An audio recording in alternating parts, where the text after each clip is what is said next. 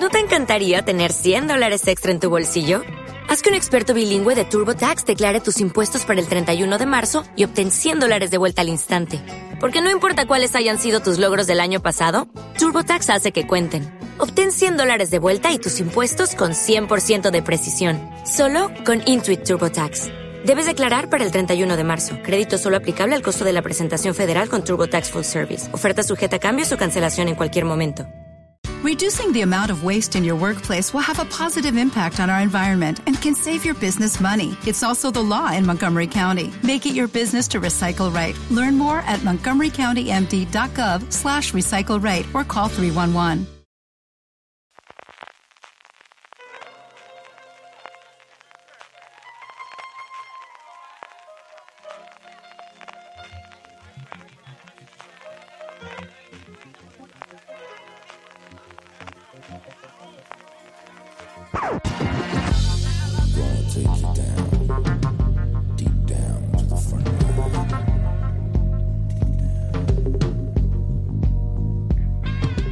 Bienvenidos a FDS Review, el programa de fuera de series donde cada semana analizamos, comentamos y debatimos sobre nuestras series favoritas. Esta semana analizaremos la primera temporada de Homecoming, la serie de Amazon Prime Video. Y hablando de Amazon Prime Video, os recuerdo que del 19 al 25 de septiembre tenéis ofertas de Black Friday en Amazon y que entrando en amazon.foradeseries.com nos podéis estar ayudando. Ofertas del día, ofertas flash con stock limitado y por supuesto aprovechar que podéis probar Amazon Prime Video durante 30 días con envíos rápidos, ofertas exclusivas y todo el catálogo de series de Amazon Prime Video. Así que si vais a hacer compras durante estos días, como os decía, no os olvidéis usar nuestro enlace de afiliados. A vosotros os costará lo mismo, pero a nosotros nos ayudáis a seguir creciendo, crecer fuera de series. Como os comentaba, muy sencillo, solo entráis desde amazon.foradeseries.com y a partir de ahí todas las compras que hagáis para, bueno, este Black Friday, no, para toda esta semana de Black Friday con el Cyber Monday y con todo lo demás.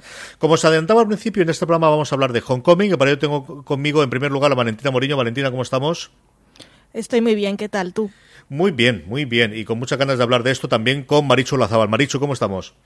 Muy buenas, pues bien, acabada de ver Homecoming. He acabado hoy el último capítulo, así que aún me estoy secando lágrimas. Eso está bien porque así lo tienes fresco, que yo todavía hace un poquito, porque además esta la devoré y ahora lo comentaré eh, cuando pasaron los screeners, me duró una tardecita. Como siempre hacemos en review y por aquellos que os incorporéis por primera vez y lo escucháis en el canal de, eh, podcast de Fuera de Series, hablaremos de la serie primero sin spoilers durante 10-15 minutitos, para después ponemos la cabecera de la serie, ya hablamos para todos aquellos que hayáis disfrutado de esta primera temporada. Como suelo hacer siempre, eh, vamos a hablar primero de cómo nos hemos acercado a la serie y luego una valoración global general sin spoilers. Valentina, ¿cómo te acercaste tú? ¿Cómo conociste que iba adelante este proyecto que era Homecoming? Pues gracias a Fuera de Series, que estábamos atentos a las noticias. Creo que publiqué yo la noticia cuando salió. Eh, y lo que no recuerdo yo es si había comenzado a escuchar el podcast antes o y lo terminé cuando salió la noticia de que iba a ser serie o no. Ahí no estoy muy clara, pero desde que cuando salió la noticia del proyecto conocía el, podcast y de qué iba y le tenía muchísimas ganas. Marichu. A mí me da una pereza de muerte, no lo puedo evitar. Además es que a Julia Roberts le tengo cierta manía, no sé muy bien de dónde viene pero acabo coincidiendo con las cosas que le gustan a Valen. Entonces, cuando vi que le estaba gustando la serie a Valen, fue como, vale, le vamos a dar una oportunidad. Y me enamoró. O sea, ah, ha sido amor a primera vista. O sea, que yo la estoy viendo gracias a ti, ¿vale? No la he visto gracias a ti. Pero, pero sí, sí, o sea, me daba toda la pereza del mundo y que, que va, me ha encantado. O sea, que reconciliada con Julia Roberts y con todo. Yo yo juraría que no conocía el podcast. Sí conocía a la gente que producía el podcast, que es Gimlet Media. Gimlet se hizo medianamente conocida porque era, bueno, eh, una compañía con podcast que desde el principio tuvo la vocación de hacer cosas grandes, de pedir dinero a, bueno, a, capitalistas, a Venture Capital en, el oeste, en, en, San Francisco, en la, misma gente que pide normalmente las startups de, de, de Internet. De hecho, el primer podcast que hizo Alex Bloomberg, que era un editor, un periodista de mucho tiempo, pero sobre todo había estado en el mundo mundillo de This American Life y de, de Serial y del resto de, cosas de, de, la radio pública americana. Él, el primer podcast que hizo precisamente se llamaba Startup y contaba, bueno, las vivencias que él estaba teniendo para montar su empresa, que como os digo, no era voy a hacer un par de podcasts, no, es me voy a ir a los Venture Capital y voy a pedirles unos cuantos millones de dólares para montar esto a lo grande desde el principio. Y esta fue de las primeras apuestas que ellos hicieron por salir del tipo de, de podcast más tradicionales de radio eh, pública americana de narración y de, de, contar historias para hacer una cosa de ficción. Y para hacer una cosa narrada de ficción, eh, parece que funciona bastante y yo creo que, pues como comentaba eh, Valentina previamente, la primera vez que me acerqué a ella, yo creo que ya era un paquete de esto es una cosa en la que está vendida Amazon Prime Video con Sam Ismail, que es lo que a mí se me abrió los ojos, y con Julia Roberts, que era una cosa que nos dejó a todos totalmente flipados, ¿no? Fue todo de golpe. Sí, salió la noticia del paquete completo. Hablando del podcast Startup, eh, ¿lo sigues escuchando, CJ? He oído los cuatro, eh, que ahora, que supongo es lo que te refieres. Eso era lo que iba a decir, sí, sí, sí. Que han, eh, bueno, lo tienen en el feed de Startup y en el de Homecoming, por eso me enteré yo, porque aún, aún estaba suscrita. Y para los que queráis escucharlo, en cuatro episodios, pues cuentan todo el proceso de, cuentan un poco de cómo, por qué empezaron a hacer este podcast y ya cómo se convirtió en serie. Está bastante interesante es muy curioso, sobre todo por ver el, cómo trasladaron, ¿no? Un, bueno, meterá de éxito o éxito en audio a la parte de vídeo y con entrevistas a absolutamente todo el mundo que estaba implicado, especialmente los guionistas. A ¿eh? me gusta porque lo que esperarías es mucho papel para Julia Roberts y mucha cosa para Sam Ismail, pero fundamentalmente el argumental es eh, los guionistas, ¿no? El, cómo trasladan eh, tanto Eli Horowitz como Mika Bloomberg el, el, proyecto que tenía originalmente de audio a vídeo y cómo, bueno, el éxito que tuvieron o, la facilidad que tuvieron de, de, llevarlo dentro de Hollywood. Amazon Prime Video les gustó tanto, de hecho yo lo cuento precisamente en el podcast que contaba Valentina, que lo compraron a las horas simplemente de hacerle el pitch y de presentarlo, directamente por dos temporadas, así que aquí sabemos eh, que vamos a tener una temporada más. Esta primera temporada tiene 10 episodios de, y es uno de los puntos eh, para comentar, yo creo después también en la parte con spoilers del efecto que eso tiene sobre la serie, que oscilan de 27 a de 24, perdóname, a 37 minutos. Es de esta oleada que Valentina también ha escrito en fuera de series de nuevos dramas que se ajustan a tiempos que tradicionalmente eran más llevados a comedia y que yo creo que todos los que nos dedicamos a hablar de esto estamos agradeciendo mucho por el tiempo que nos lleva eh, poder ver las series. Y eh, bueno, pues esto es más o menos lo que nosotros encontrábamos. Maricho, que tú ya te has adelantado, a ti una vez que has visto en la serie, te ha gustado mucho. Me costó la entrada, pero me gustó. Yo reconozco que el primer par de capítulos no entendía qué caray estaba viendo pero me gustaba. Era una cosa de esas de, bueno, vale, compro el entrar en el juego y vamos a ver a dónde me lleva. En gran parte porque es media hora. Si fuera una serie de una hora y diez minutos, yo creo que la hubiera dejado en el primer capítulo, ¿eh? Pero es que estás hablando de media hora y dices, bueno, va, venga, mañana lo que como me veo el siguiente capítulo a ver por dónde va. Y en el tercero fue un... ¿Vale? O sea, fue un cogida del todo y bien, no entiendo mucho más, pero me está encantando lo que no entiendo. y la verdad es que, o sea, a mí me, cautivó completamente la serie por cómo está montada, por cómo está grabada, por... Me parecía muy bonito lo que estaba viendo, me parecía que me estaba gustando lo que me estaban contando, aunque no entendía absolutamente nada. Y, y, ya te digo, y es que media hora, ¿quién no tiene media hora en lo que comes, en lo que cenas, en lo que, lo que sea? Te pintas las uñas.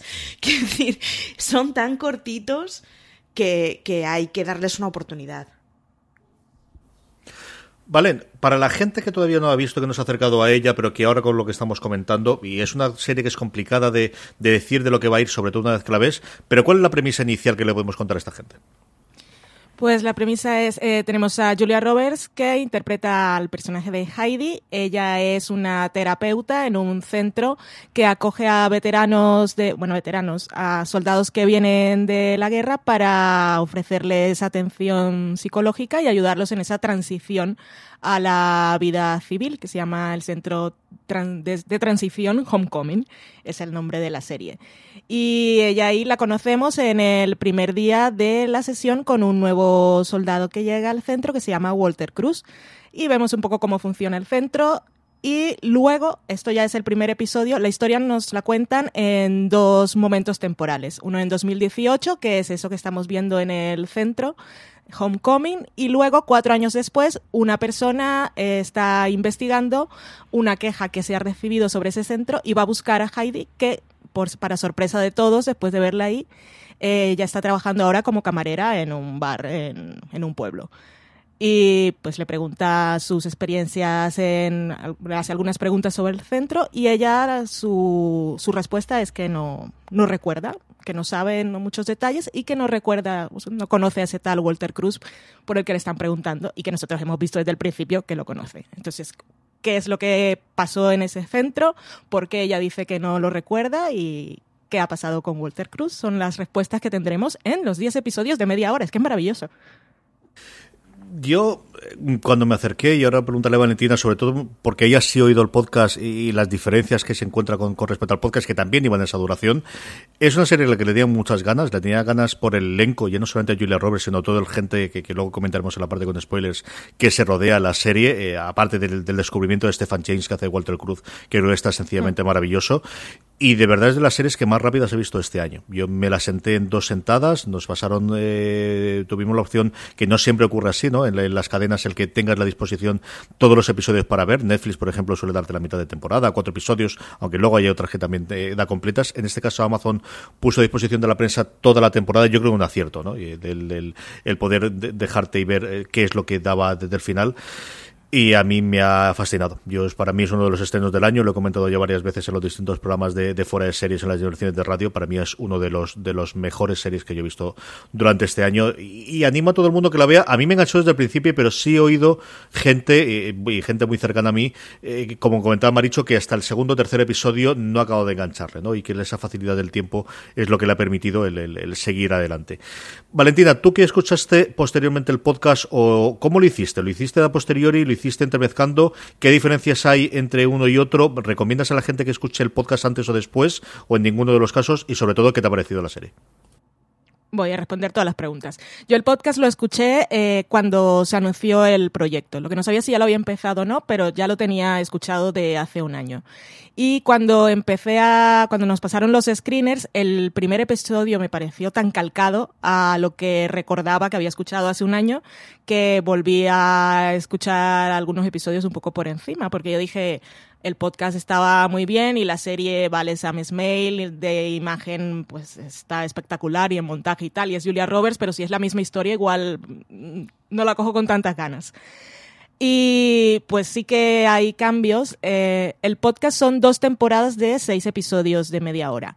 Y lo que nosotros hemos visto en la serie eh, vendría a abarcar los, los hechos principales, sería lo que es esa primera temporada.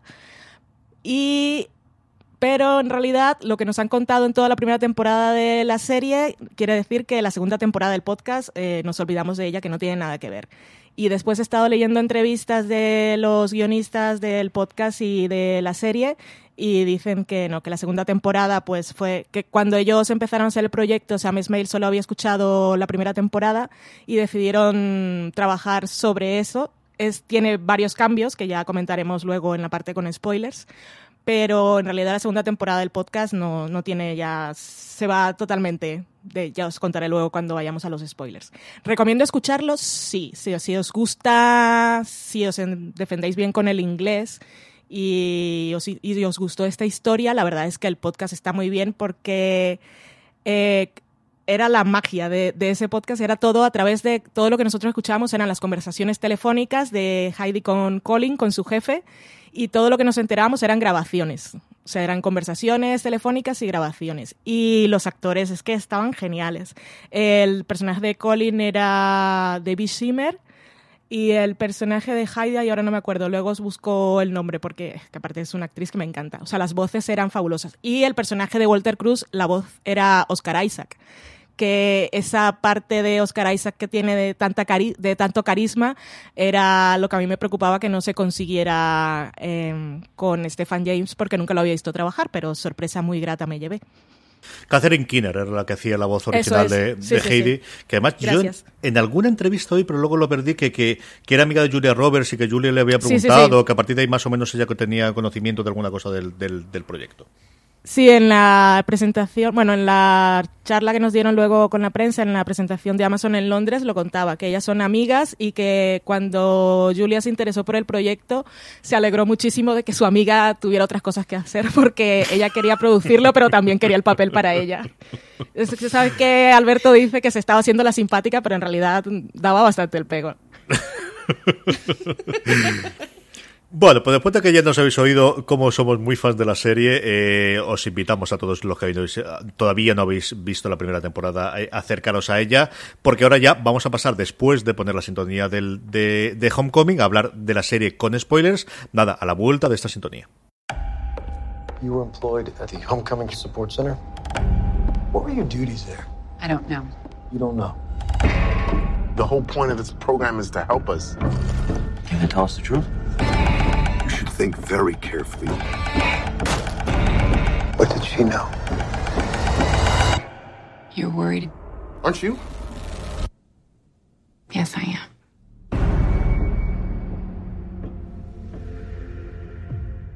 Pues estamos ya de vuelta y como os comentábamos, vamos a ir analizando. ¿No te encantaría tener 100 dólares extra en tu bolsillo?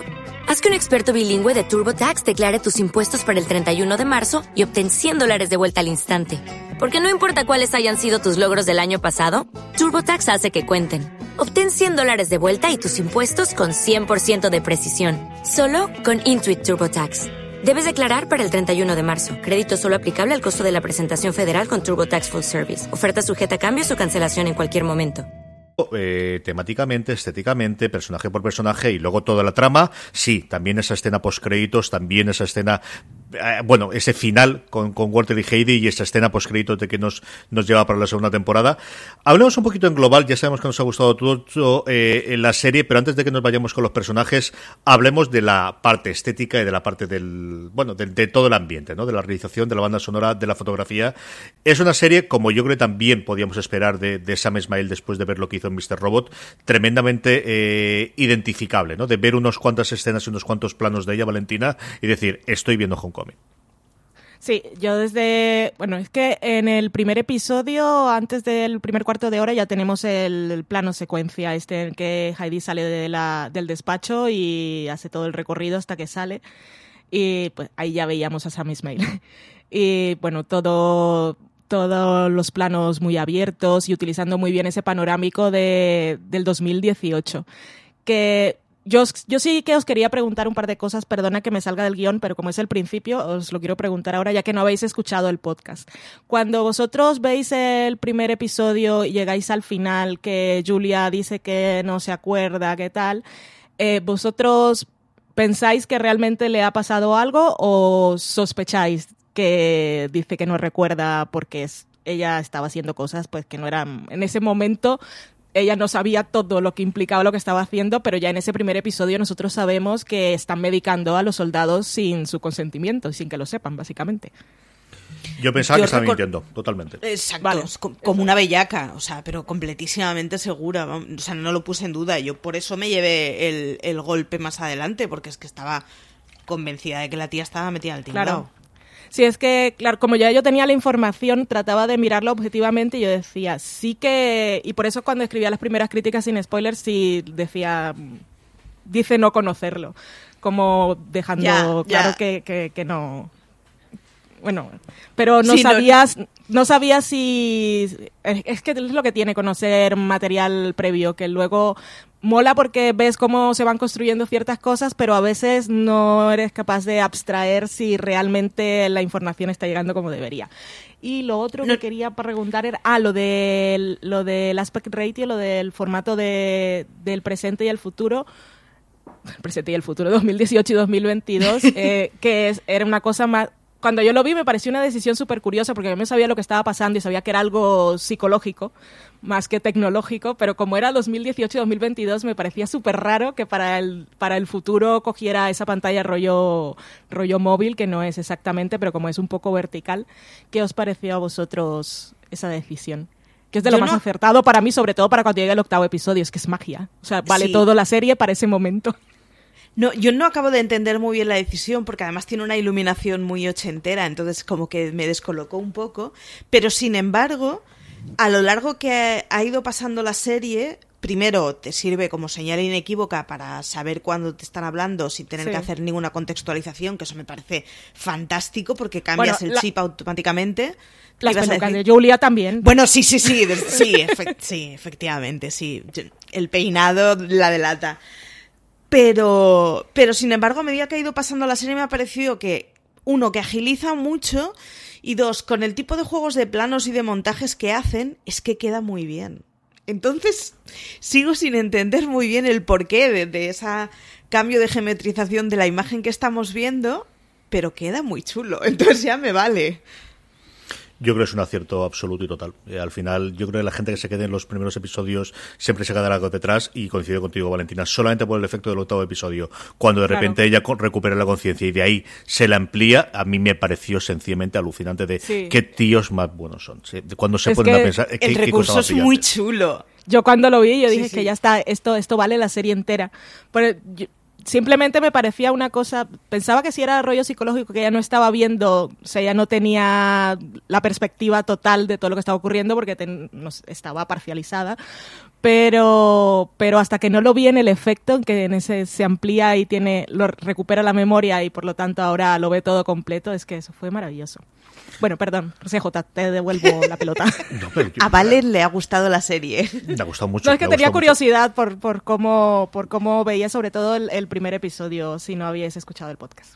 Yo he vuelto a ver el primer episodio después de ver la serie completa y hay un montón de guiños. Yo creo que es una serie que se presta mucho, especialmente antes de la segunda temporada, a volver a verla, porque te lo va contando todo. Claro, tú- pero tú no eres consciente. Hay un momento en la primera, en el primer episodio, yo no sé si recordaréis, en el que es la primer taller de estos de venta que están haciendo de reincorporación y habla el, bueno, el médico, ¿no? Que, que luego lo tenemos como antagonista en muchos de los casos de, de Heidi dentro de la serie, Alec Kasporsky, a Craig, que, que está interpretado por Alec Kasporsky, y tiene la entrevista, hay un momento que le dice, tú sal aquí, que va a vender los, los zapatos que están con el currículum, y le dice, tú eres de la cuarta semana, ¿no? Y hay un momento en el Sí. que le dice una cosa y el otro no lo recuerda. Y él lo que estás viendo es que realmente está probando el cómo esa cosa en concreto que quería Claro. comentar la ha podido olvidarla gracias a la medicación. Y son cosas que, desde luego, en el primer visionado yo no me di cuenta. Es cierto que, bueno, pues al final lo tenía sus subtítulos y estás todavía en situación. Y que cuando haces el segundo visionado hay, desde el primer episodio, un montón de razones para poder ver la serie desde el principio otra vez de, de vuelta y, y encontrar pues todos esos apuntes que ya te estás dando al principio, como desde la primera vez que ves el pelícano, que ya te vuelves loco desde la primera vez. desde luego. Sí, que acaba ahí el episodio, queda un poco raro, el señor, el señor Pelícano. No, son los títulos de crédito. Sí, está, deja muchas pistitas. Yo también vi, lo he vis- la he visto dos veces, la segunda vez no muy atenta porque yo la vi primero y después convencí a Dani de que la viera, pero la vio en nuestro tiempo compartido. Entonces la tenía ahí, que me fue bien para hacer luego la crítica en fuera de series, pero sí la he visto dos veces, se puede decir. Hablemos sobre la parte de la trama. Luego hablamos de los personajes, hemos hablado del estilístico. Eh, ¿Cómo de, de buena hemos visto toda la parte de la trama? ¿En qué momento detectamos, eh, os empezamos a saber qué es lo que había detrás, Maricho? ¿Y a ti te atrapó la parte de querer saber qué ocurre detrás? Sí, a mí me atrapó sobre todo, o sea, mientras no entiendes lo que estás viendo, es una serie entretenida. Yo por eso digo el acepté con, entrar en el juego, porque es- está bien lo que te están enseñando, está bien el, hostia, pues han montado una residencia para que la gente eh, funcione mejor y tenga maneras de digerir el estrés postraumático. Ostras, que no se están dando cuenta que los están medicando, ¿no? Ostras, que espera, espera, espera, que esta tipa no recuerda, ¿no? Entonces, te van entrando en el juego en diferentes escalas en las que lo que vas viendo hasta entonces, aunque eres consciente de que no lo estás viendo todo, te está interesando. Creo que eso es una cosa que tiene mucho a su favor. Yo no, no acabo de entender esas series que te dicen, oye, que no, que de verdad las dos primeras temporadas son un coñazo, pero cuando llegas a la tercera flipas. No me gusta, o sea, me han hecho perder el tiempo. Esta no es de ese tipo de series. Te estás dando cuenta de que te están faltando datos y de que hay cosas que no estás entendiendo. O sea, yo que la he visto una vez, estoy segura que si la veo una segunda vez, habrá mil cosas de montajes de escenas, de fondos de, de cosas que suceden que no me he dado cuenta, de la escenificación de la propia residencia que no he percibido. Estoy segurísima. Pero no me importa porque he entendido perfectamente o he entendido algo de lo que me están enseñando. Y seguro que si lo vuelvo a ver, capto cosas que me habían pasado desapercibidas, pero la imagen que tengo ya es una imagen coherente. Y yo creo que eso juega mucho a su favor, que mientras el tiempo que te tienen descolocado y mientras esos momentos en el que te estás dando cuenta de que hay cosas que no estás entendiendo, tiene lógica aquello que te enseñan. Valentina, tú que además oíste previamente el podcast y ya conocías toda la, bueno, la conspiración central ¿no? que tenemos dentro del, del, de la trama, ¿Te gustó desde el primer momento? ¿Te parece una trama simple? ¿Te parece demasiado complicada? ¿Te parece demasiado eh, elaborada para lo que realmente finalmente es? ¿Cómo has visto todo el parte de, de, lo que era trama de conspiración que está en el núcleo de Homecoming? A mí la verdad me parece, después de, de, ese primer episodio que me pareció bastante calcado a lo que ya había escuchado en el podcast, todos los detalles que fueron metiendo a partir de ahí, eh, la verdad es que, o sea, puedo admirar en su totalidad cómo consiguieron armar toda la trama para que mantuviera el interés y la intriga a episodio a episodio y que fueran, se fueran revelando cosas. Que va bien porque nuestro, el personaje que nos guía es el personaje de Heidi y en realidad ella tampoco sabe todo lo que está ocurriendo. Entonces mm, la confusión no es no es para engañarnos realmente, estamos siguiendo su punto de vista y ella sabe algunas cosas, lo que ella sabe nos lo va contando, sabe que están medicando y ella cree que están haciendo una cosa, pero nosotros, nosotros descubrimos con ella todo al, al, cuando se tiene que descubrir. Y todas las, todos los cambios que hicieron con relación al podcast están muy bien. El principal es, que lo que os decía antes, que os iba a contar en la parte con spoilers, es que la segunda temporada del podcast es Heidi eh, con una de las personas de Geist intentando encontrar a Walter y nunca lo encuentran. Entonces, por eso me parece que esta primera temporada está o sea, la primera temporada que han hecho en la serie eh, al final es mejor que las dos temporadas que hicieron en el podcast. Y también tenemos mucho más desarrollo de Carrasco, que es, es otro personajazo. ¿eh?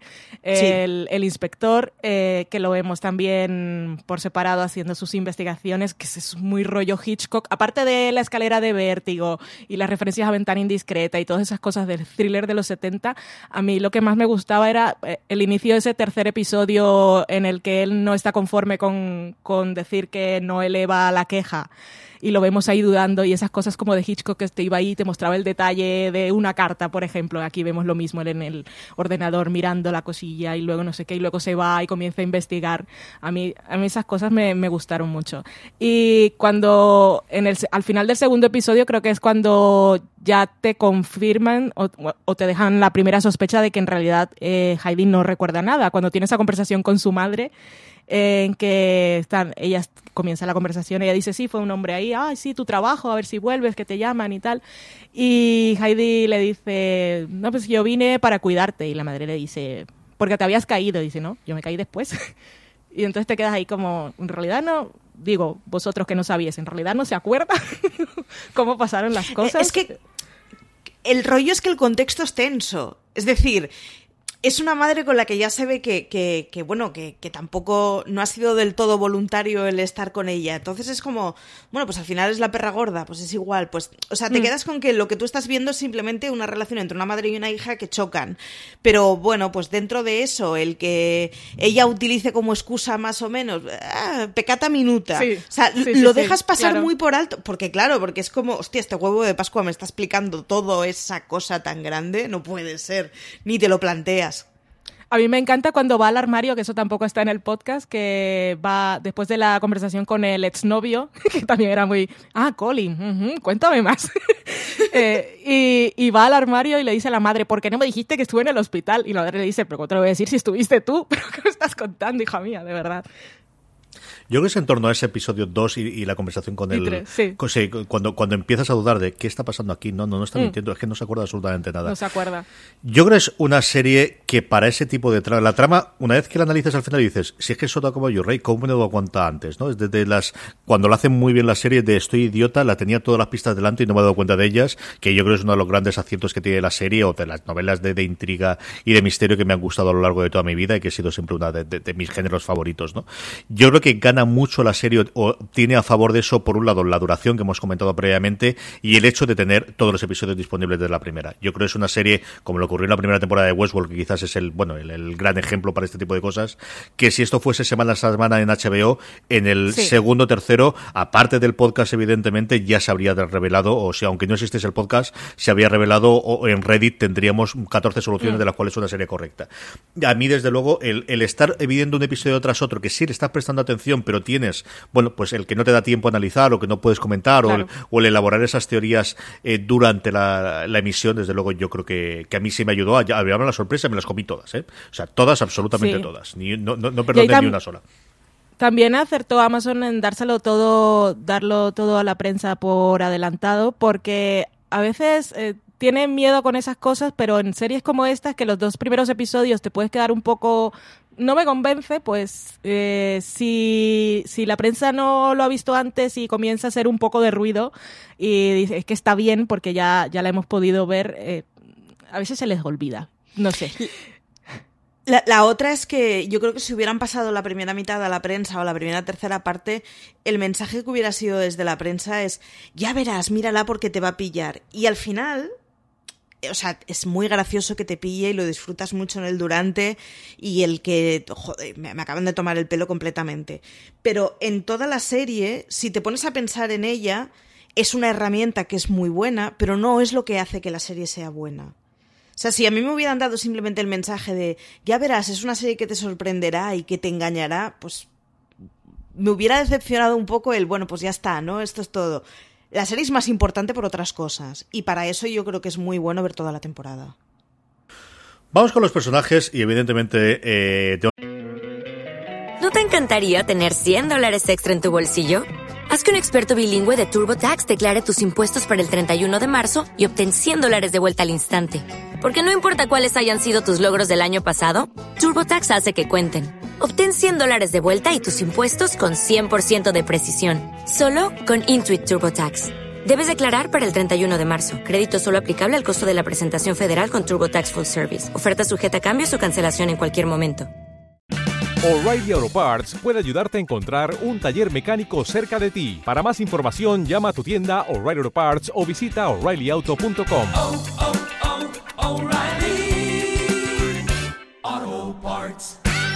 Vamos a empezar por Julia Roberts. Yo abro diciendo simplemente esto y os dejo a vosotras. A mí es el mejor. También es cierto que no tenemos otras series para compararla y tanto tiempo que haya actuado Julia Roberts, pero yo es el mejor trabajo que le he visto a ella como actriz, no como diosa, como diva como gran estrella de Hollywood, Julia Roberts post eh, Pretty Woman. Yo creo que es el mejor trabajo que le he visto yo a ella y he visto unos cuantos como actriz. Valentina, ¿qué te ha parecido a ti Julia Roberts eh, con esta Hedy Berman? Me ha convencido muchísimo, sobre todo me parece un papel eh, si lo ha elegido ella y es productora ejecutiva, ¿No piensas que es el, típico papel caramelo que se quedaría una actriz vanidosa? vanidosa porque el, el, personaje es complicado. Aparte, tiene dos personajes y ninguno de los dos sabe por dónde le da el aire. Y cuando la vemos en su trabajo en Homecoming, es una mujer que es insegura y que cree que está haciendo las cosas bien, pero en realidad siempre se le están cayendo las cosas porque el jefe siempre le dice que no se había dado cuenta de algo. Entonces, eh, me parece un, personaje, una decisión valiente por su parte, pero que aparte lo hace muy bien. Y luego también tiene, yo creo que el episodio que ella puede enviar para los semi es precisamente el octavo, porque eh, el octavo recordamos, pues estamos aquí hablando de números, es en el que ella recuerda todo, que aparte es que me encanta el montaje cuando va Carrasco por la izquierda y ellos por la derecha, que va, el montaje es paralelo, pero de que uno abre la puerta y el otro es el que mira, o sea, es maravilloso. Pero lo que quería decir es que ahí tiene también el momento de Julia Roberts sonrisa, amplia cuando está recibiendo a los, al principio y al final, a los soldados nuevos que llegan después de saber en realidad lo que está haciendo, que pone esa sonrisa falsa, que es cuando la vemos, es Julia Roberts, está actuando. Y está maravillosa, está muy bien, está vulnerable, está, es eso, es muy vulnerable, pero no el típico personaje de me duele y lloro, sino que es una persona frágil, insegura y que se ha entregado totalmente al papel. Yo no, no, ya lo he dicho, no soy especialmente fan de Julia Roberts, o sea, que, que, a mí me tenía que comprar duramente. Y, me ha encantado el papel que hace, precisamente porque no es nada histérico. El momento que decías tú de la sonrisa, el momento de sonrisas, la Julia Roberts que yo recordaba, ¿no? Y, y el, joder, el papel que hace es mucho más complejo, tiene mucho más matices, mucho menos histérico. Me ha gustado mucho porque es un papel muy discreto y, y en el fondo es un papel muy poco lucido, o sea, no tiene grandes escenas dramáticas de y pongo a Dios por testigo que nunca volverá a pasar hambre. Y sin embargo, la tipa está estupenda, es que ostras, ya me gustaría que la mirada de los papeles estuvieran llevados así en general en las series.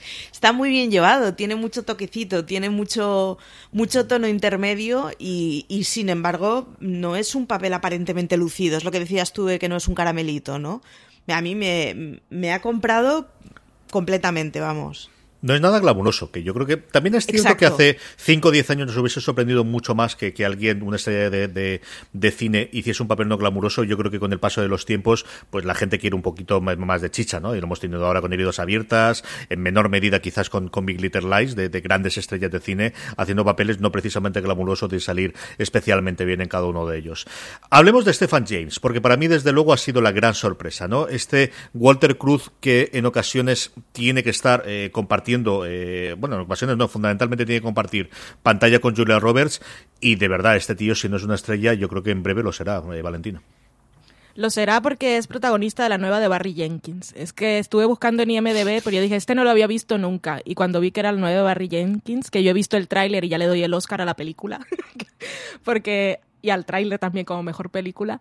La verdad es que está muy bien. El, os decía que para los que habían escuchado el podcast, que igual por aquí no mucha gente, pero en Estados Unidos igual sí, eh, era difícil eh, ocupar el lugar de, de, Oscar Isaac, porque es muy carismático. Y en realidad Walter, bueno, Stephen James, eh, se equipara totalmente a, Julia Roberts y le da todo lo que necesita al personaje de inocente, eh, idealista y, que vemos pobres. Bueno, y nos hace pensar que no hemos hablado de los temas de esta serie. Es que aparte está muy bien hecha y visualmente, técnicamente es virtuosísima y tenemos todos estos actores y tiene muchos giros, pero en el fondo lo que nos está contando es terrible. Y además es terrible, pero no, no me extraña que, o sea, no me extrañaría que fuera el objetivo de toda la gente que está interesada por los ejércitos y las armas y las guerras. Porque ¿qué es lo que quieres? Siempre vemos en ciencia ficción que quieren robots en las guerras y soldados pues que tengan muchas vidas. Pues es lo que están haciendo aquí, que es, es horroroso. Y aparte el otro tema es la burocracia, porque cuando nos damos cuenta que es una queja que lleva cuatro años y la están mirando igual la dejan pasar. de verdad. ¿Qué te pareció Estamos hablando de, de Stefan, sí. Eh, a mí me ha gustado mucho, sobre todo porque sin grandes cosas consigue transmitir el, que te dé lastimica por, joder, es que es un buen tipo. Y da mucha pena en el entorno en el que estás, sobre todo el decir, hostia, es un pobre desgraciado al que le vienen las balas de todos lados, ¿no? Y es lo que decías tú de no me extrañaría, es que al final es un supuesto que es plausible. O sea, que alguien que pretenda economizar en las guerras mm, quiera que los soldados sean formados solo una vez y usadas tres, me parece, bueno, que es plausible aunque sea una monstruosidad. Y es, consigue transmitir mucho la cosa de este tío está atrapadísimo, es que está pillado por todos lados. Es que, claro, ¿qué coño de alternativa le queda? ¿Irse a casa con estrés postraumático? Pues no, es que le están ofreciendo una solución a un problema gordo y además confía en, claro, claro. el sistema, en este sistema que a todos les parece muy raro, pero él dice, pues, sí, pues quiere que volvamos a ser ciudadanos que pagamos impuestos. Efectivamente, la única alternativa a eso es convertirte en un, auto, en un antisistema, ¿no? Entonces dices, bueno, o sea, entiendo que haya un perfil que efectivamente se esté creyendo que como caray me van a esconder nada en una tarta de piña. Pues sí, chiquillo. A mí me da mucha lastimica, la verdad, me da mucha lastimica porque, porque, porque es muy buen tío. Es una cosa que duele mucho cuando te transmiten el joder, es alguien de buena pasta al que le están viniendo de todos lados y haga lo que haga, le van a seguir viniendo de todos lados. Y es un tío que me ha sorprendido muy gratamente, la verdad. Es, es muy dulce, es muy achuchable todo él. es y, verdad. Y te crees totalmente la relación con, con Heidi, que es una de las cosas que a mí me sorprendió, ¿no? Porque al final Sí. cuando la analiza fríamente dice, vamos a ver, se acaban de conocer, tiene una diferencia de edad clarísima, eh, eh, y, y- pero en cambio esas conversaciones que tienen de el- el- el- la otra, yo creo la- el otro gran tema que tiene acerca de la soledad y cómo hacer relaciones Sí. en el, en el mundo moderno, de nos iríamos juntos en ese viaje y cómo al final lo que buscas es que la otra pareja no te estorbe para el viaje, eh, es de las cosas más románticas que he visto yo este año en televisión, Valentina. Sí que lo es, sí que es muy romántico. Y además lo utilizaron bien para el final de la serie. O sea, es que la verdad es que este guion me tiene maravillada. O sea, está construido pasito a pasito y semillitas y todo florece al final. Está maravilloso. Pero la relación entre ellos dos sí que tiene mucha química, pero es que te los crees precisamente, te crees la situación precisamente por lo que decías. Al final son dos personas que solas y, eso pasa. Dos personas solas se encuentran y hablan y, y tienen pues, ciertas cosas en común o se caen bien y ya está. Y, y en ese entorno en que él también está pues, ahí como en un internado y ella tampoco tiene vida privada, pues, pues son dos que se encuentran. Mariso, Valentina Es comentaba... maravilloso, Dime. además. No, digo que es maravilloso que no hayan caído en el recurso zafio de que haya tensión sexual. En Ya. ningún momento hay ningún tipo de tensión. Es platónico todo. Totalmente. Y sin embargo, desde el momento uno es decir, joder, me van a romper el corazoncito, ¿no? Es como. Está muy bien hecho. Y, y la tentación de, joder, Julia Roberts, la tentación de le vamos a dar una tensión sexual de por medio, pues posiblemente vendería mucho más. Y sin embargo, la historia que te transmiten es mucho más bonita que todo eso. Tú comentabas antes, Valen, los, los dos temas que encontrabas tú en la serie y prácticamente están los dos encarnados, eh, con dos, los otros dos coprotagonistas, o al menos personajes secundarios que tenemos. Por un lado, Bobby Cannavale como este Colin Belfast, que se nos presenta de una forma que acaba siendo otra totalmente distinta. Y luego, para mí, posiblemente mi personaje favorito al final de, de la serie, que es Shea Wingman, haciendo de ese Thomas Carrasco, Sí. que es un pesado. A mí me recordaba siempre a Colombo, además por la forma en la que vestía, de eh, ha cogido ha cogido, ha mordido la presa, no la quiere soltar, no la quiere soltar, y ese posiblemente mi frase favorita que es, sí, no soy más que un, una, un, un engranaje más de dentro de la, toda la máquina, pero es que estos engranajes son los que hacen la cosa funcione. Es un momento de, de debilidad, por un momento de, de él reconocer a sí mismo de soy lo que soy y no he llegado a más y no aspiro a nada más, pero tengo mi coloncito, tengo mi prurito y al final soy yo también el que puedo hacer cambiar las cosas. A mí me parece que los dos están espectacular. Canavale, con, eh, que al final tienes que, que concentrarlo, ¿no? Porque Canavale muy es muy... Si le dejas hacer cualquier cosa puede quedar una cosa muy estridente. Yo creo que aquí está muy controlado como todo el mundo y de verdad Wingham, al que yo vi en su momento en Boardwalk Empire y ya me gustó, yo creo que es el mejor personaje que le he visto hacer nunca a él. Está muy bien y eh, ahora que estabas destacando todas sus virtudes como personaje, ese momento de satisfacción final cuando vuelve a la pantallita y está escribiendo otra vez, ahora sí, estoy de, estoy de acuerdo con lo que estoy escribiendo. Yo eh, certifico que esto está de la manera que yo digo. Eh, me gusta que él tuviese ese triunfo al final. Eh, y Bobby Cannavale, estaba leyendo en una entrevista que cuando estaban rodando Mr. Robot, en una en medio de rodaje, en una pausa, estaban hablando del podcast o él dijo que estaba escuchando Homecoming, que le gustaba mucho y Sam Smith le dijo, ah, sí, tengo los derechos, que voy a hacer la serie. Y él le dijo, David Shimmer va a hacer el papel porque si no lo quiero hacer yo. y la verdad no se me ocurre, ya que no están los actores originales, porque David Shimmer era la revelación en ese podcast. Estaba David Shimmer, estamos diciendo aquí el nombre, es Ross en Friends, si alguien no Exacto. se acuerda del nombre. Y estaba genial. Y él aquí está muy bien. Y lo que ha hecho la serie también es darle, como en el podcast solo eran conversaciones y tal, y todo lo que teníamos que saber era como desde el punto de vista de Heidi. Eh, ah, luego él tenía otras conversaciones con gente de guys y tal, pero no tenía vida privada. Y aquí le han dado cierta entidad al personaje, mostrando un poco su vida personal, eh, cómo tiene un jefe que es menor que él, que sale solo un momentito, que igual te pierdes un poco qué es lo que te están queriendo decir, pero es una persona que ha llegado un momento que que le gustaría estar en otro nivel y no lo ha conseguido. Y entonces la ambición lo mata y quiere subir escalones sea como sea.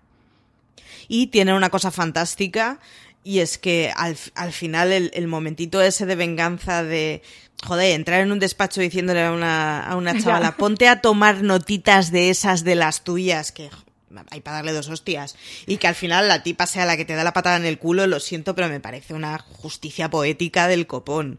O sea, Que nos con hemos cosas- pasado- Sí. nos hemos pasado 10 capítulos pensando, este tío es un capullo, y al final es como, joder, qué patada le es. están dando. Lo es, ese personaje que salía siempre de fondo, que recepcionista, que asistente, muy bien. Y no, anécdotas de rodaje, eh, estaban contando que cuando llegaron a la escena que flipó Bobby Cannavale porque dijo, metieron esa mesa enorme de mármol y madera, súper, ¿cómo la metieron en esta habitación? Porque tenía que dar la idea de eso, de una sala de conferencias muy grande, pero que la mesa era así potente. Dijo, ¿cómo la han metido aquí? No voy a preguntar, vamos a rodar la escena. Ahora que comentabas tú carnavales, se me había ido totalmente por mí que, que, había salido la última temporada de, de Mr. Robot. También tenemos a Frankie Show, antes que antes de Ceres Milf eh, salió en la primera temporada también de, de Mr. Robot. Hay varios de los secundarios y personajes menores que tenemos eh, del mundo de Sam Ismail, de lo que ha construido hasta ahora.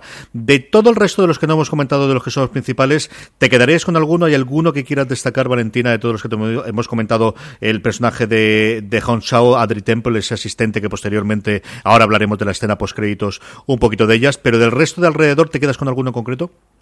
Tenemos que mencionar por su nombre a Sissy Spacek, porque gran fichaje para madre de, de Julia Roberts. Y aparte, con esta cosa que hicieron con la música, que Sam Esmail decía, es que yo quiero este estilo de música que es de películas de Hitchcock y de thriller de los 70, no voy a contratar a una persona que es creativa para decirle que copia el trabajo de otros. Así que puso a la persona de supervisión musical a conseguir los derechos. Y en alguna de las escenas que sale Sissy SpaceX nos ponen la música de Carrie, que es muy, es muy curioso. Es que yo estaba luego en, el segundo visionado, estaba con el Shazam tratando de pillar las músicas que me sonaban, porque es que todas me sonaban de algo. Y no, Sissy Specs está muy bien, sale muy poco, pero está genial. Y sobre todo en el episodio en el que va Carrasco a la casa, que ella primero está bien con él y después cuando ve que su hija la, necesita, pues dice, hey, que tengo una cita con el médico. Y tú, Marichu, ¿alguno más que te gustase de todos los secundarios que tenemos en la serie? Yo iba a decir también que el papel de la madre, sobre todo por el momento ese de transformación en la puerta, ese momento de loba herida de a mi cría no le tocas, es, es buenísimo, sobre todo porque o sea, es un cuchillazo el que le pega al pobre Carrasco. Pero, pero sobre todo estaba pensando en la madre, la verdad. Eh, tiene también su puntito de, de papel, de objeto usado el compañero de trabajo que tiene, el antagonista del que hablabas, que joder, es que no, me estoy acordando del nombre, llevo un par de minutos dándole vueltas. Y, yo es de... Exacto, creo que es de esos papeles que cuando vea la serie una segunda vez le voy a sacar más jugo del que aparentemente tiene. Y, hace muy bien el, papel de, de, tonto útil civilino, me, gustaría verlo en una segunda vista, pero el momento ese de, ratilla tecleando al final de ya me he chivado, o sea, hace un papel el pobre, es de los que sale peor parados, la verdad, ¿eh? porque es muy tonto útil. Y también por mencionar a Jeremy Allen White, que es el, compañero de Walter Cruz, que es Joseph Schreier, creo que es el apellido pero sobre todo por el viaje, porque esta es víctima total de lo que estaban haciendo en Homecoming, que luego lo vemos como ha terminado por el tratamiento parado a la mitad. y la escena de la piña es brutal. Lo han roto totalmente. Brutal, brutal, brutal la primera vez. Yo por rescatar dos personajes femeninos que me gustaron mucho. El primero, que al final te conduce prácticamente un episodio, que es Gloria Cruz, la madre de Walter, que interpreta, que le interpreta a Marianne Jean Baptiste, y es esa madre coraje de no me creo absolutamente nada y yo me planto en Florida, pues en Florida, porque está en Florida. Y si estuviese en, Nuevo México, me iría a Nuevo México y me iría donde hiciese falta. Ese me gustó muchísimo. Y luego, porque es una de mis escenas favoritas de la serie, el personaje de la mujer de de Colin, eh, que él hace de, eso es, el, momento de la caja. Que él hace una hija de Sidney Poitier, eh, que se llama Linda, que, interpreta a Linda Belfast, la mujer, y la escena de la caja me pareció espectacular. Yo pensaba que era una caja metafórica y cuando saca la caja yo digo, madre mía, pero esta gente cómo está. Que yo digo, coge el papel, si ya que lo vas a hacer así, coge el papel y quémalo. Escríbelo y quémalo, pero guárdalo en una caja y la ha comido el cerebro. La madre, la madre de Walter sí es verdad, se me había olvidado y eh, todo ese episodio ella, ella es la, estrella, aparte es la que pone la queja y todo eso es adición de la serie también, porque no, no aparecía, ella, el personaje aparece en el podcast pero no tiene esa relevancia, ni esa iniciativa tampoco. Vamos a ir cerrando el programa y hay dos cosas que tenemos que comentar antes de, que cerremos. En primer lugar, el final, es decir, antes de los créditos, ese reencuentro de Heidi cuando ella decide que, bueno, voy a hacer el viaje que siempre que comentamos yo y Walter iba a hacer y se reencuentra con Walter, que para mí fue una sorpresa, yo quiero preguntar también sobre ello. Yo creo que no va a escuchar. Y luego ese momento de no te reconozco, pero muevo el bolígrafo como tú y yo sabíamos. ¿Le reconoce o no la reconoce, Valentina? Yo he estado pensando esto, aparte también he leído cosas y lo estuve comentando con Dani cuando grabamos del sofá a la cocina, porque nosotros vemos las cosas y no las hablamos hasta que nos ponemos en el micrófono. Y cuando estábamos grabando le dije, a ver, el final, ¿tú qué piensas que no lo hemos hablado? Y claro, yo cuando vi que, que es un que, movía el tenedor, eh, que es un plano aparte, que si estás viendo la serie comiendo, igual te has puesto a pinchar el gnocchi y te has perdido lo del tenedor y solo ves a Julia Robert mirando por la ventana. O sea, las series hay que verlas con atención. Eh, es que se puede, eh, la han dejado de forma ambigua y en realidad se puede interpretar de muchas maneras. Yo me quedé con que él, él la recordaba y le había querido decir que, que la recordaba pero también se puede interpretar simplemente con que puede que no la recuerde, pero la tranquilidad es que él ahora es feliz y sigue siendo la persona que era, aunque no la haya reconocido. Porque Dani me decía, es que si, si la recuerda en realidad sabe que ella le ha hecho cosas, que yo eso no lo había pensado. Y, estoy un poco así, claro, yo me quedé con que sí, que, que él, porque es que volví a escuchar la, la conversación y se puede, es total, totalmente ambigua para que se entienda de las dos formas que sí la recuerda o que no y que simplemente es esa persona adorable que, ya había descrito Marichu con tantos adjetivos. Así que no sé cómo, la ve, cómo lo veis vosotros. En mi cabeza no la recuerda, me parece la escena perfecta. O sea, me, parece tan duro el que una de las dos partes sepa que está hablando y la otra de las dos y la otra parte simplemente siga con sus costumbres naturales y haga la cosa instintiva mientras le dejan ir, me parece. Yo he acabado llorando, pero, pero a moco tendido, ¿eh? O sea, sin, sin, ningún tipo de, de, pudor ni nada. O sea, he acabado llorando, pero de Kleenex, porque es que me estaba rompiendo el alma lo que estaba viendo. Y creo que me rompe mucho más el alma si, si es algo en donde, pues, ella le deja ir. Y me, me parece mucho más duro, pero mucho más bonito. Sí, es que conversándolo con Dani fue que pensé que era mejor que él no la recordara, porque en realidad si él la recuerda, solo sabe que confiaba en ella y le hizo algo. Vale que no fue a la guerra, pero estuvo un tiempo catacroker, como nos dijo su madre. Y es así. O sea, es mejor saber que simplemente está bien, que está feliz donde quería estar, que no fue a la guerra y que sigue siendo la persona que era. Que el juego que tiene ella con el mapa, yo creo que es un poco lo saco, si no se acuerda, para que un poco que sea su, ¿cómo, se llama? Su pelícano. Sí. Pero ella al final decide no hacerlo. O sea, es mejor, es mejor que no lo recuerde, pero yo me había quedado con que sí. ¿Tú, CJ, ah. que nosotras hemos hablado un montón? Yo, cuando vi la serie, y es siempre complicado el recordar después cuando lees muchas cosas, ¿no? Pero yo cuando la vi, estaba convencido de que él no la recordaba, que él era feliz y que había hecho ese gesto instintivo y que a ella hmm. y ahí yo creo que sí que tuve, pero nuevamente, nunca sabes si realmente lo que pensé en ese momento, o ahora después de haber leído mucho sobre el tema, que ella pensaría, está bien, no le ha afectado tanto al cerebro y sigue siendo él, o solo le falta un pequeño pugocito para recordar.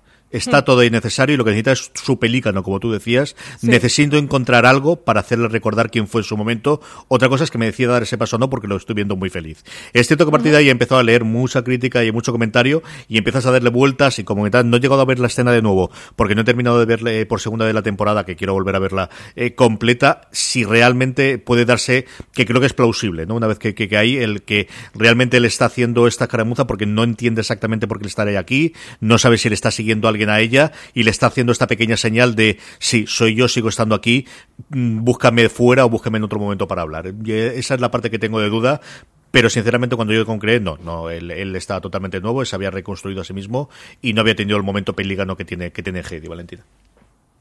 Sí, pues no sé. Ahí está. Es que cuando, cuando ves la escena por segunda vez, es que lo puedes leer de la forma que quieras. O sea, que lo han dejado para interpretación del espectador y si lo retoma en la segunda temporada, pues es otra. Tenemos una segunda temporada, pero no hay ninguna garantía de que vuelva eh, Julia Roberts como protagonista. Lo que sí sabemos es, bueno, que o lo que esperamos es que retomen un poquito la segunda temporada. Esa escena post créditos, también marca de la casa de Sam Ismail, lo hace recurrentemente Mr. Robot, suele de alguna forma darte el pistoletazo de salida para la siguiente temporada y, y a mí me gustó mucho. ¿Qué queréis que os diga? A mí me gustó muchísimo el ese cambio de personaje de, de de controlar y ese hemos logrado depurar y hacer mucho más controlable la especie o, o lo que sea este medicamento que hemos encontrado. A mí me gustó muchísimo, Valentina. A mí también me gustó, lo que pasa es que me quedé que tampoco sé exactamente qué significa. O sea, el, el medicamento es del mismo color que el otro, ahora se lo pueden untar como un perfumillo barato, pero no sé exactamente si es el mismo medicamento. O sea, ella está ahí y le suelta este rollo porque el señor Guys la ha obligado y entonces se lo unta porque se tiene que olvidar que todo esto ha pasado. Es que no, no sé exactamente si es, el, si es lo mismo o es que esta gente está probando otras cosas, que también puede ser. Yo estaba, cuando estaba viendo la escena, sí que estaba muy rara porque ella hay un momento que comienza a parpadear muy lento y entonces yo no sabía qué era lo que estaba pasando. Y cuando se acabó la escena tampoco tengo clarísimo qué es lo que es. Lo que sí es seguro es que van a investigar más la empresa porque el señor Geist este en el podcast también era una cosa muy misteriosa. Pero no sé, yo no, no sé exactamente la verdad. Marichu. Yo honestamente espero eh, que sigan por ser los malos malísimos y a ver cuál es el, el improvement que le han conseguido hacer. Pero fíjate, yo preferiría que dejaran a Julia Roberts en paz. O sea, para mí el, el cierre que hay en la cafetería es perfecto. Y es perfecto tal y como está. No quiero saber qué más pasa y no quiero saber nada más ni que me cuenten nada más. Y sin embargo, creo que todo el lado de, de Geist y todo el lado de Carrasco puede dar muchísimo más jugo para una segunda temporada y, y quiero ver a Carrasco vengativo siguiendo la pista por donde sigue todo esto. Yo no contemplo una segunda temporada sin Julia Roberts. No os digo que no sea posible, o no digo que no esté en las cartas y que esté en la, el análisis, pero yo creo que cuando Amazon originalmente, y aquí es cierto que es parte más de la industria que de la historia, cuando le confirma dos temporadas de inicio, porque tiene al menos tanto a Sam Ismail como a Julia Roberts, eh, cada uno haciendo su trabajo. Yo la interpretación que le di a la escena, hay un momento previo en el que el personaje de Bobby Cannavale está contando a la gente de, del Departamento de Defensa todo lo que quieren conseguir sí. con, el, con esto. Y parte de lo que quieren conseguir con el medicamento es que se olviden de momentos eh, traumáticos, pero también por otro lado es crear el superhombre, ¿no? Crear el Capitán América, sí. crear a alguien sí. que en ese momento tenga el control y esa es la sensación que yo le di. Ella, tomándose esta droga, con, consiste, eh, consigue comportarse como se comporta delante de Colin cuando ella realmente lo que haría delante de Colin es lo que tenemos al final, ¿no? De, de yo no podría, me moriría vergüenza, no sería capaz de decir todo esto de esta forma tan radical, tan clara, tan fría como lo hago ahí en medio. Esa es la interpretación que le dije, que yo le di. Pues de, hemos ese medicamento lo compro. Eso es lo que yo creo que está haciendo. lo compro para mí. Sobre todo, ves tú como al final gays no son tan malos, Valentina. Tú lo ves. Como al final la investigación médica, la investigación militar tiene estas cosas. Eh, yo esa es la que le dije, ¿no? Sobre todo, todo por tu bien cuando ves la fachada que se le cae ya al final, ¿no? De cómo sí. tiene ese momento de todo de, en los nervios y el nerviosismo que tenía que tener, se le viene todo de repente y entonces necesita su nueva dosis, que al final lo que tienes es, bueno, pues como toda la droga, que al final muy bien mientras la tomas y luego la adicción tiene estas cosas. Esa es la interpretación que le dije cuando lo tuve. Me gusta. Eh, me habéis comentado eh, que no queréis que Julia Roberts aparezca en la segunda temporada, así que ¿qué esperéis de la segunda temporada y con eso terminamos, Valentina? Yo no he dicho que no quería que apareciera, he dicho que no estaba, que no, no, lo veía segurísimo. Dos cosas. Una, tal como dice Marichu, eh, si esto hubiese sido una miniserie, o sea, estar esta primera temporada está cerrada perfecta. O sea, ese final en la ventana en la cafetería, todo es maravilloso, emotivo y metafórico y todo está cerradísimo. Si hay una segunda, por supuesto que la quiero ver. Y si hay una segunda, necesito que esté Julia Roberts también. Y porque ella al final, pues también quiero venganza por, por parte de ella. Porque ella quería, así como Colin no quería asumir ninguna responsabilidad y la quería poner ella de cabeza de turco, ella al final, cuando descubre todo lo que pasó, quería enmendar sus errores y, quería, le decía a Carrasco, yo quiero ser responsable. Y Carrasco le dice, es que tú no nos importa, chavala. Aquí vamos un poco más a lo grande. Y sí, lo que pasa es que no tengo ni idea por dónde va a tirar. Y estoy entregadísima. O sea, si hay esta segunda temporada, tal como han planteado esta primera, pues lo que me digan, voy a ciegas. Marichu. Pues mira, no teniendo tan claro que quiera una Julia Roberts en la segunda, desde luego lo que sí quiero es que la parte de la primera personal quede cerradita y esta que no me la toquen. Eh, en la segunda, yo de verdad quiero una explosión de Carrasco. O sea, me, daría mucha pena que en la segunda temporada pasara todo a altas esferas y pues ya el eslabón intermedio administrativo no tiene, no tiene peso, porque creo que se han hecho un personajazo que hay que explotarlo y que nos nos puede traer momentos muy chulos, pero nos puede traer además momentos de una risa vengativa muy buena. Veamos.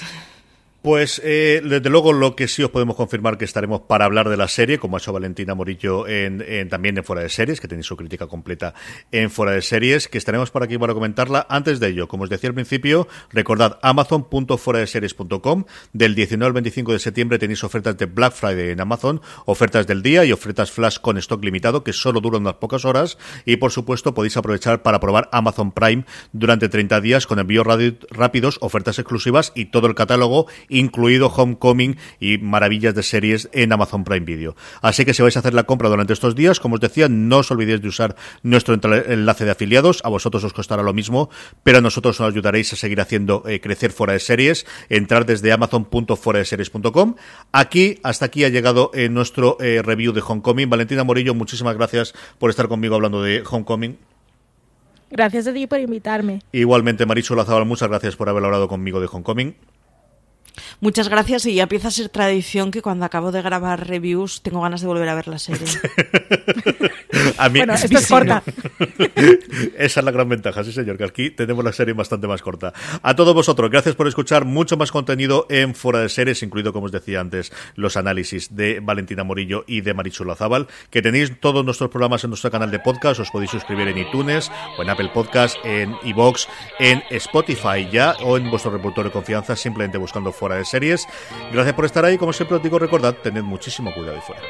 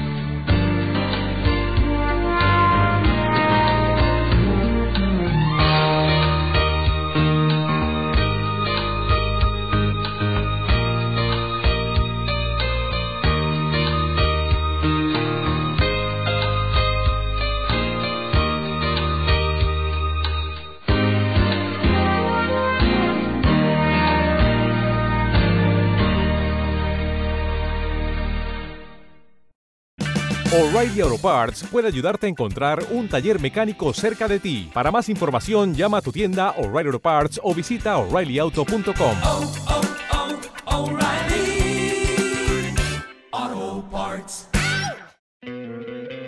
¿No te encantaría tener 100 dólares extra en tu bolsillo?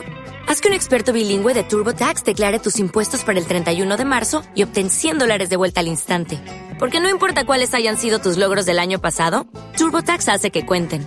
Obtén 100 dólares de vuelta y tus impuestos con 100% de precisión, solo con Intuit TurboTax.